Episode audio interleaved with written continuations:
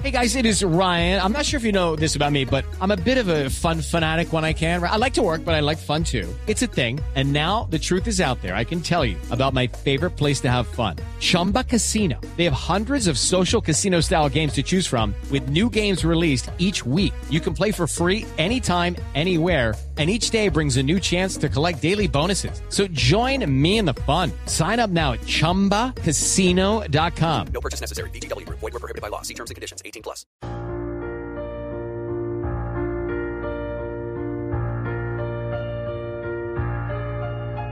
Y venían los goles y yo los metía. llegó un día, llegó el, el flaco Rossi.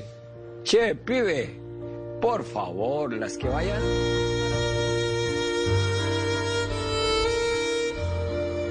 Estábamos en Provenza, siempre vivíamos en Provenza. Uno de los factores importantes por los cuales América fue campeón fue Provenza. Doña Cecilia. Yo gané todo, lo gané por Centurión. Todo, lo gané todo. A la segunda fase, Vélez, Vélez y Internacional, pues eran más equipos. Los partidos quedaron 0-0. Bueno, partiendo de la base que yo saqué a Gay por prepotencia, por pendejo. Porque... Dos de la tarde, tres minutos. Triste abrir este programa diciéndole a la gente que se ha ido uno de los más ganadores del fútbol colombiano en todos sus tiempos.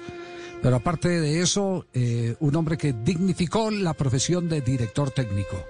Independiente de las distancias que tomó en alguna oportunidad con el periodismo, a Ochoa siempre, como se le decía, a Ochoa siempre se le respetó.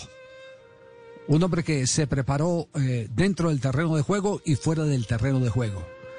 El médico Gabriel Ochoa Uribe de los pocos que están en la lista de profesionales que se vistieron de jugador eh, de fútbol, que tuvieron la experiencia inclusive de jugar en el exterior y después dirigir con éxito, como lo hizo con los equipos por donde trasegó Millonarios, Santa Fe, América de Cali, que eh, son los símbolos de esa colección de títulos que han destacado al médico Gabriel Ochoa Uribe. Desde esta tribuna, a toda la familia del doctor Gabriel Ochoa Uribe, a el médico Germán eh, Ochoa, nuestro abrazo solidario y esperando que Dios les dé la fuerza, porque eso es lo único que uno puede pedir, les dé la fuerza para poder soportar el vacío que deja un patriarca de la magnitud de Gabriel Ochoa Uribe. Eh, leí eh, el sentido escrito del Tino Asprilla, que mm, lamentó enormemente la partida del doctor Gabriel Ochoa Uribe. Eh, ¿Usted estuvo cerca del doctor Ochoa cuando estaba en plena competencia, Fausto, o eh, su cercanía fue eh, después de retirarse y de tener vecindad de Tuluá con la ciudad de Cali? Hola Tino, ¿cómo le va? Buenas tardes. Mm, Buenas tardes, Javier. Un saludo para todos. No tuve la fortuna de, de jugar en un equipo dirigido por el, por el médico, pero sí tuve la suerte y la bendición de ser amigo de él, de toda su familia, de Beto, que es mi médico, el médico que siempre me ha cuidado esta rodilla. Eh, y hace poco en la graduación del nieto, del hijo de Beto, yo estuve con él. Fue la última vez que lo vi. Estuve en la fiesta, sentado en la mesa con él hablando de fútbol. Por ahí hasta las 12 de la noche estuvimos juntos. Eh, ¿Y cómo, y sí, cómo era, cómo, era la- cómo era el comportamiento del eh, Tino? Eh, Es decir, en estos No, últimos era días, mu- porque, porque, porque él estuvo muy ausente en los últimos días. Eh, hay, una, hay una gran entrevista que compartimos eh, apartes con todos los oyentes de Blue Radio en este programa que hizo el periodista Jairo Chávez, un eh, entrañable amigo. eh, pero, pero últimamente él eh, se había distanciado mucho de los, de los, de los eventos públicos. Por eso, por eso la curiosidad. ¿Cómo fueron esos últimos días? ¿De qué se conversaba con Ochoa Uribe? ¿Cuál era el tema? Bueno, Javier, él en ese momento estaba muy bien. No tenía ningún problema. Él estuvo con la esposa ahí, estuvimos sentados con mi hermano, él, la esposa, con Beto, la mujer de Beto, estuvimos ahí.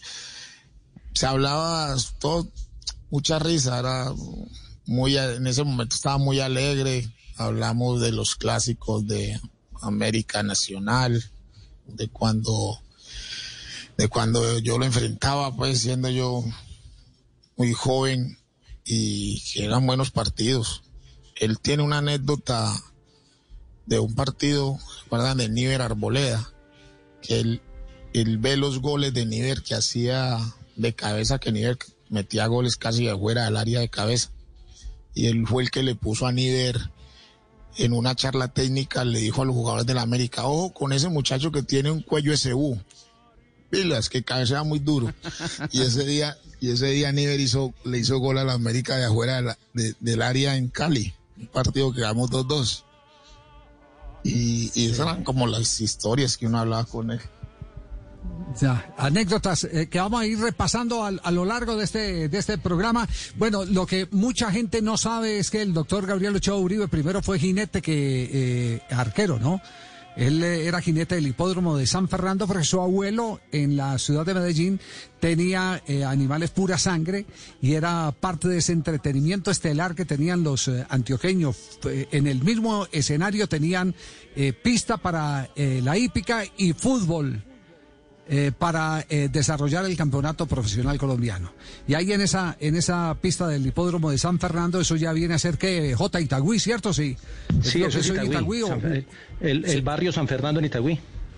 Radio San, eh, eh, Barrio San Fernando en, Itagüí. Ahí, ahí quedaba el estadio y ahí quedaba también el hipódromo. Y el doctor Gabriel Ochoa Uribe eh, era mm, uno de los jinetes estelares de aquellas jornadas en las que se combinaba la hípica con el fútbol. Cosas bien interesantes. Bueno, vamos a hacer el recorrido en instantes. Vamos a tener voces de una gran cantidad de gente que tuvo que ver con el doctor Gabriel Ochoa Uribe, que pasaron por las manos de Ochoa. Los que no pasaron por las manos de Ochoa fueron eh, evidentemente eh, admiradores, seguidores, así fuera la distancia, de este, el gran ganador de títulos en el fútbol colombiano. ¿Cómo es el recuento, eh, Juan Pablo, de los títulos conseguidos por el doctor Gabriel Ochoa Uribe en su carrera? Como usted lo dijo, Javier, el técnico más ganador del fútbol profesional colombiano en Millonarios en 1959, 1961, 1962, 1963 y 1972. Con Santa Fe, el año de 1966. Y con América, que era su equipo grande, su favorito, 1979, 1982, 1983, 1984, 1985, 1986, 1990. Dirigía al América en la Libertadores cuando también se preparaba para las eliminatorias del Mundial eh, de México 1986. Pues bueno, parte del recuento que vamos a tener del médico Gabriel Ochoa Uribe está aquí. Gabriel Ochoa Uribe y Di Stéfano, aprovechando ese documento histórico de Jairo Chávez. y venían los goles y yo los metía. llegó un día, llegó el, el flaco Rossi. Che, pibe, por favor, las que vayan para afuera no las metas, las que vayan adentro dejarlas pasar, pero las de afuera no las metas. Decía, yo me reía y yo lo, madreaba, pero lo madreaba con cariño. Y así era la forma como nos tratábamos. Di Estefano era un hombre muy claro, brillante en el campo, fuerte. No había un jugador igual que, que Di Stéfano, ni siquiera Pelé, ni siquiera Maradona han llegado a ser igual que lo que fue Alfredo. Alfredo fue un jugador que no llegó a Colombia con el título o rótulo del mejor jugador de fútbol argentino. Era un jugador más del fútbol argentino. Un correlón, le decían la saeta rubia, loco Di Stéfano le decían. Ese era el remoquete, loco Di Stéfano. Lo veíamos en el campo, se movía. Todo, todo el terreno de juego era para él. Él arrancaba de nueve, terminaba de siete, venía de seis, jugaba al lado de Rossi como cinco, se tiraba a la zona derecha, le ayudaba a Pini, a Zuluaga, eh, sacaba balones del área, chilena y de todo. Cuando llegaba al área adversaria era para meterla. Adolfo se la ponía en la espalda de los, de los dos defensas y allá estaba Di Alfredo terminando. O sea, era un monstruo.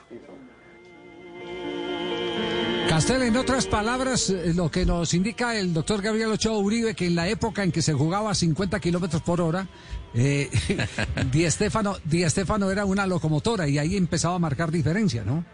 un, un adelantado físico, Javier, para la época, pero también un adelantado futbolístico. Las cosas que uno ha leído de Di Stéfano y estos testimonios de gente que jugó con él, como el fallecido doctor Ochoa, este, hacen sino comprobar la, la idea que uno tiene, que uno no lo vio, la idea que uno se ha hecho alrededor de, de todos los argumentos que le han explicado a uno. Eh, ¿Recuerda aquella frase, eh, Javier, que en algún, en algún momento te- te- se la terminé enviando porque no sabía quién era el, realmente el autor? Decía que eh, Pelé era el mejor solista, Estefano era la orquesta completa. Y justamente se refiere, eh, haciendo la analogía al fútbol, era lo que acaba de decir el doctor Ochoa, que jugaba de 5, de 2, de 6, de 7, bajaba, subía, eh, sí, estaba en toda la cancha.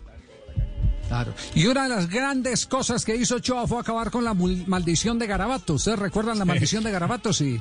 ¿Ah? En La maldición de Garabato. 1948, Benjamín Urrea fue el que la lanzó, exdirectivo, exjugador del América de Cali, les lanzó y les dijo que no iban a ser campeones y el médico Gabriel Ochoa Uribe, después de la gran insistencia que hizo don Pepino San Giovanni en el 79, llega, hace bendecir toda la sede y hace bendecir también un cuadro del Papa y después de eso se consigue el título en ese mismo año.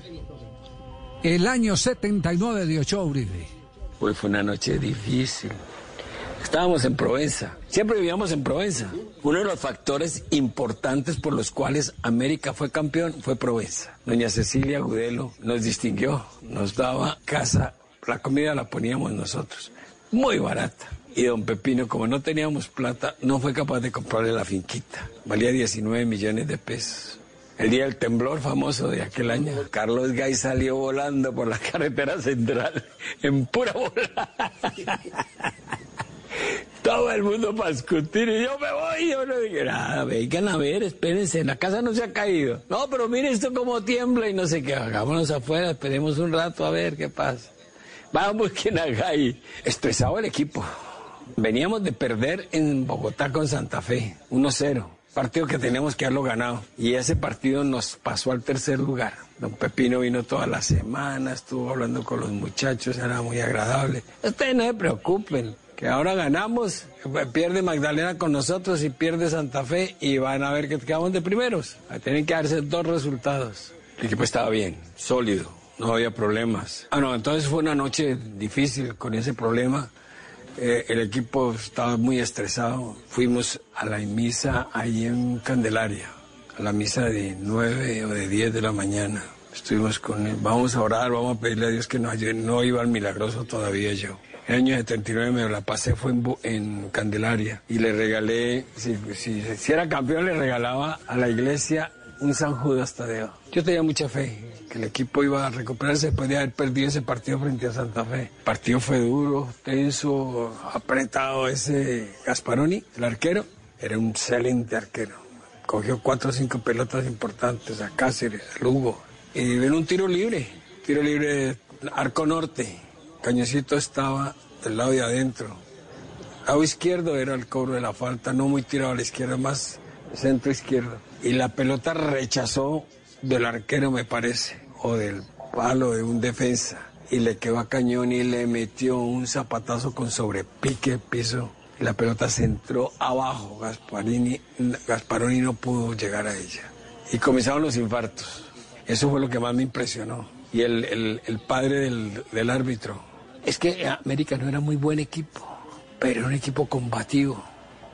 Y las genialidades se presentaban de acuerdo a, la capacidad de Cáceres en el área y a la capacidad de Bataglia en la media distancia y tiros libres. Lugo en la parte izquierda, pues era un desequilibrante importante, frágil, pero pisaba bien el área. Hasta que vino el segundo gol del segundo tiempo, un tiro de esquina, alguien rechaza la pelota y le quedó a Lugo solito.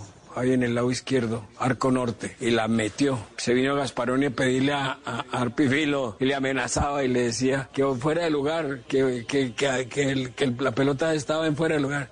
Y entonces Arpifilo le mostró allá, metido detrás del palo, estaba el lateral derecho del equipo de Magdalena. Los dos. ¿Ustedes, recuerdan, ¿Ustedes recuerdan que el médico Gabriel Ochoa Uribe eh, decidió no hablar con los medios de comunicación y él eh, emparejó su, su eh, digámoslo, eh, su, su nivel a través del médico César Augusto Arias? que sería muy bueno ver si nuestro equipo de producción nos, nos, nos puede ayudar a localizarlo. Él, él siempre era, cuando, cuando estaba en los momentos de alta competencia, él, él siempre era un hombre adusto, pocas veces se reía. Por eso eh, hay que disfrutar eh, esos instantes de paz, unos paréntesis dentro de la tensión que viven quienes tienen tanta responsabilidad como manejar un equipo de fútbol con obligaciones de ganar, como eran los equipos que le armaban Ochoa. Eh, por eso es que hay que disfrutar de este tipo de charlas. Por ejemplo, Ochoa hablando de Rossi, del flaco Rossi. Escuchen ustedes.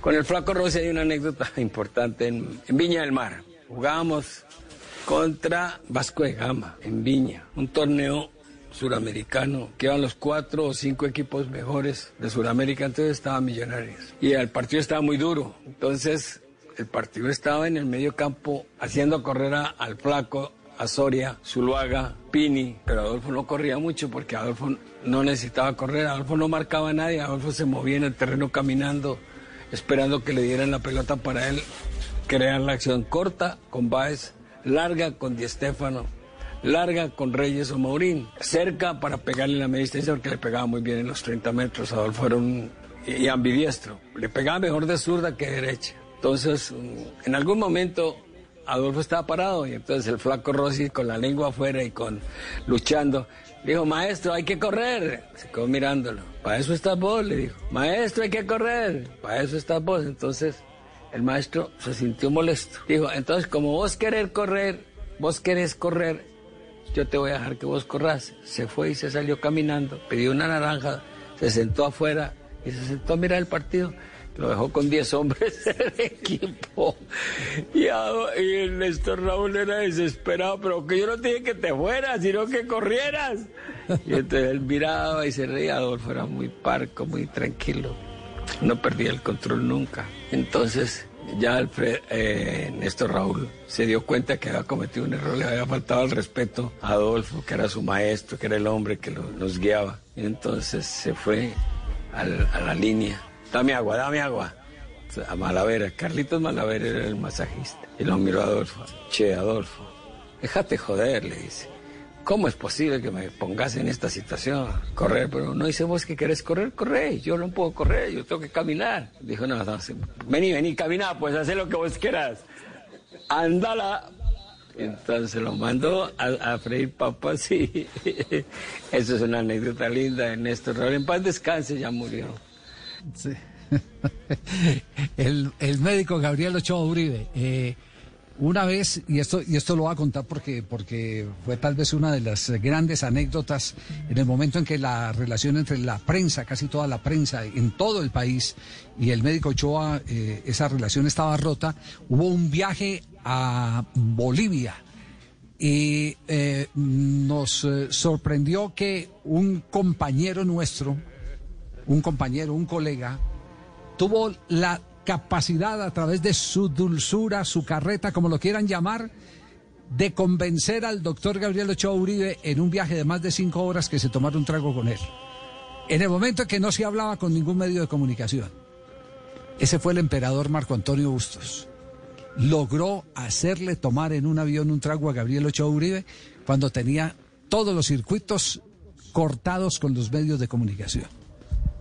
Esa fue una, una proeza que habla perfectamente de eh, Marco Antonio eh, como personaje y del doctor Gabriel Ochoa Uribe, que tenía un corazón muy grande, lo que pasa es que pocas veces lo dejaba ver. Como por ejemplo, eh, cuando hablando con Jairo Chávez, habló de Carlos el Pibe Valderrama. Esta es la otra parte de Ochoa con el Pibe Valderrama. Sí, Carlitos. La noche que nos reunimos aquí en el DAN con los muchachos que venían para viajar con nosotros a, Paraguay, estaba Carlitos, yo lo, yo lo puse. Terminó la charla y papá, papá, papá. Entonces le dije, Carlitos, quédate que voy a charlar un ratico contigo. Ah, sí, me dijo, ¿cómo no? ¿Cómo estás? Bien, bien, bien. Te admiro, estás jugando muy bien. Ha sido un factor importante este Cali. Pero tenemos compromiso de Colombia con, con Paraguay, necesitamos ganarlo. Sí, me dijo, ¿cómo no? Ta. Pues sabes que a mí no me agrada tu pelo. No me gusta verte así. Le decía en eso. ¿Por qué? Digo, porque no sé. No me acostumbré a verte de pelo largo, ni ver a ningún jugador de pelo largo así entortijado. Y yo me dijo, no hay ningún problema, yo me voy. Le dije, no, Carlos, tampoco es para que te vayas. No me gusta. Si tú lo puedes sacrificar, estupendo. Pues, si no lo puedes sacrificar, pues vámonos. Pues ah, tendrá que ser así. Vámonos, pero sin cortar mi pelo. Bueno, eh, de las poquitas que perdió el doctor Ochoa con los jugadores, con nadie más ni nadie menos que Carlos el pibe Valderrama. Ajá, nadie fue capaz de hacerle cortar el pelo. el intocable, ¿ah? Sí, sí, sí. sí. La rabia que le toquen ese pelo. qué capacidad de qué capacidad de relatar detalles pero tan preciso o sea cuando va a contar algo sobre a- alrededor de ese algo de quién hizo el gol desde qué lugar. Es decir es capacidad narrativa primero la gran memoria que tenía para recordar Profe, cada profe, detalle échele otra y monedita. eso Por favor, échele otra monedita. Una teléfono, L500. sí, échele, sí. Ay, yo- Está una de y yo 500 cambiando el ahí, y listo. Perfecto. Se murió de la maca, se le fue la señal. El audífono no de moneda era yo. La.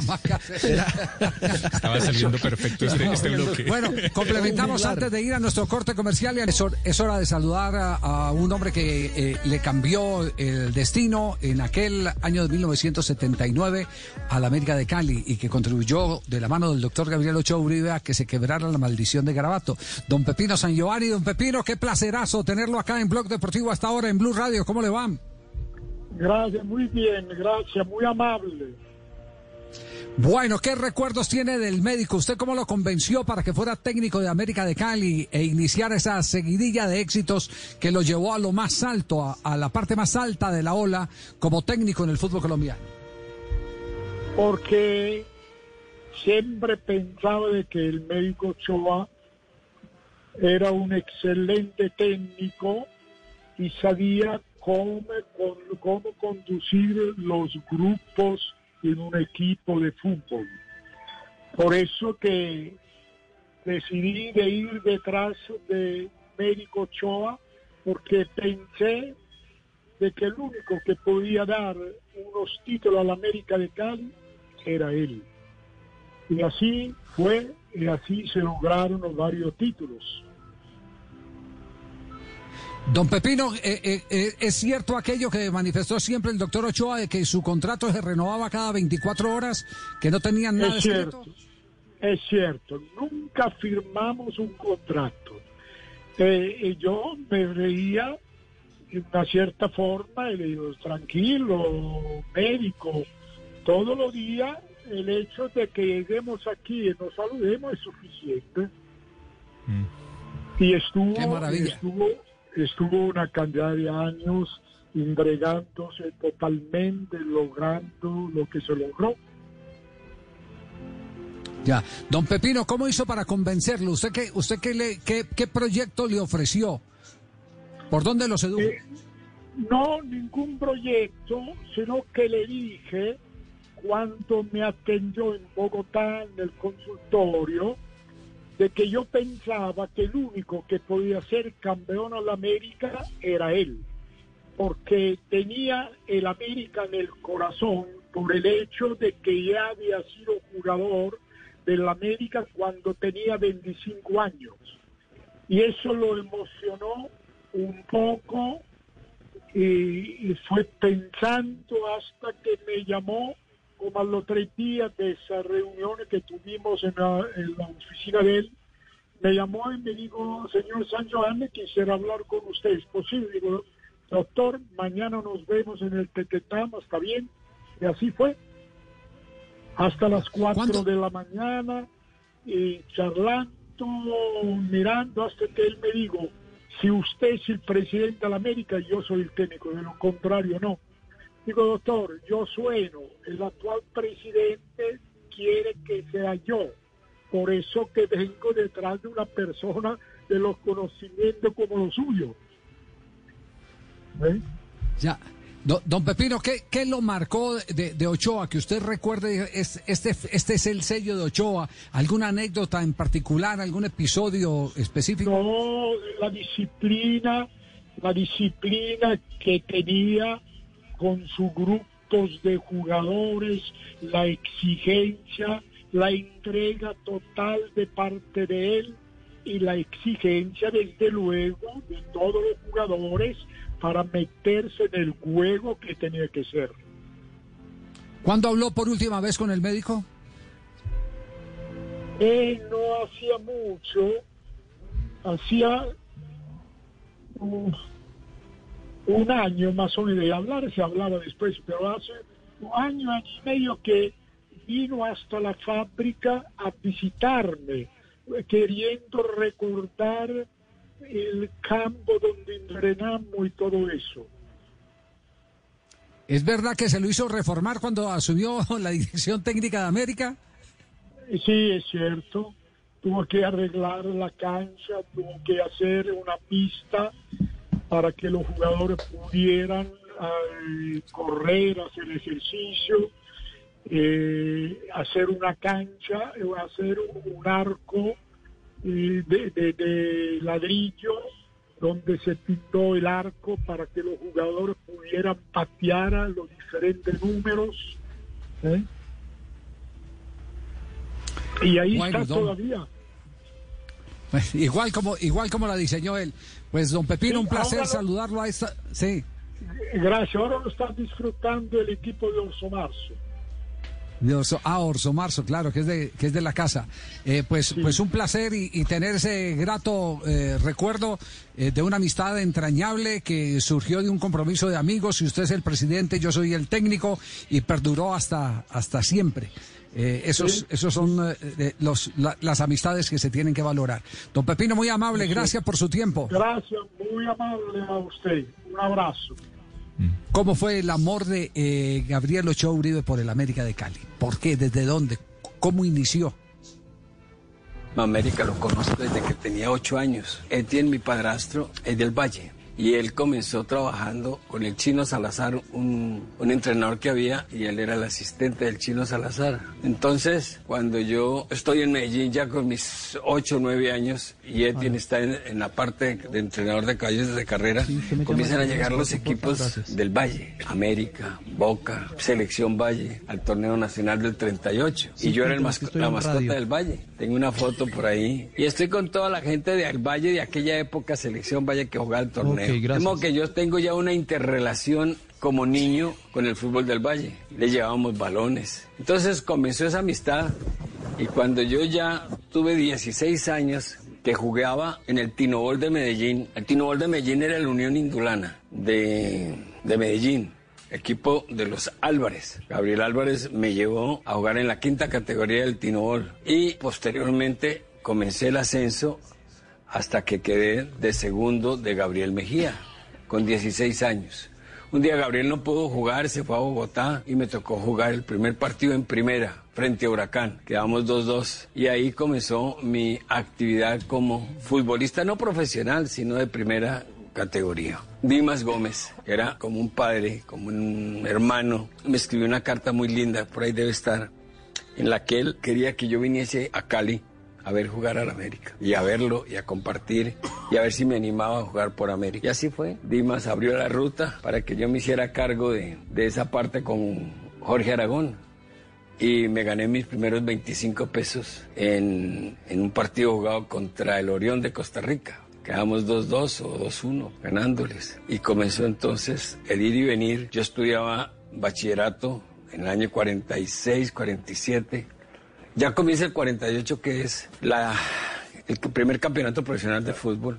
Y es cuando ya me inscribe América como jugador importante. Pero de ahí en adelante entonces, Millonarios, que yo había actuado ya contra ellos y contra Santa Fe en Bogotá en ese año 48, vieron algunas capacidades que yo tenía, decidieron comprar mi pase a Jesús María Burgos, el hombre de, de Medellín que tenía mi pase, me lo habían cedido, no sé por qué motivo, el, el Tinobol, el Atlético Municipal, y lo vendió por 500 pesos de aquella época a Millonarios. Yo terminé mi bachillerato y ya en diciembre, el 8 de, dici- el 8 de diciembre de 1948 me fui a Bogotá a presentarme a mis exámenes de valoración médica, de valoración eh, intelectual y ahí entonces entro a la Universidad Pontificia Javeriana en, en febrero de 1949, jugando para Millonarios. Pasa en la tumba de Gabriel Ochoa Uribe, el médico, el jugador de fútbol, el director técnico, el más ganador en la historia del fútbol colombiano. Es el homenaje que le está tributando en el día de hoy.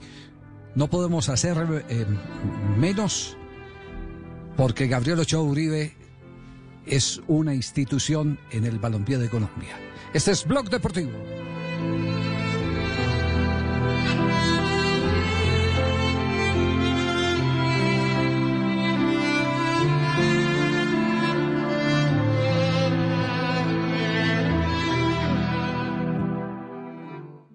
Guys, it is Ryan. I'm not sure if you know this about me, but I'm a bit of a fun fanatic when I can. I like to work, but I like fun too. It's a thing. And now the truth is out there. I can tell you about my favorite place to have fun. Chumba Casino. They have hundreds of social casino style games to choose from with new games released each week. You can play for free anytime, anywhere and each day brings a new chance to collect daily bonuses. So join me in the fun. Sign up now at ChumbaCasino.com. No purchase necessary. Group. Void were prohibited by law. See terms and conditions. 18 plus.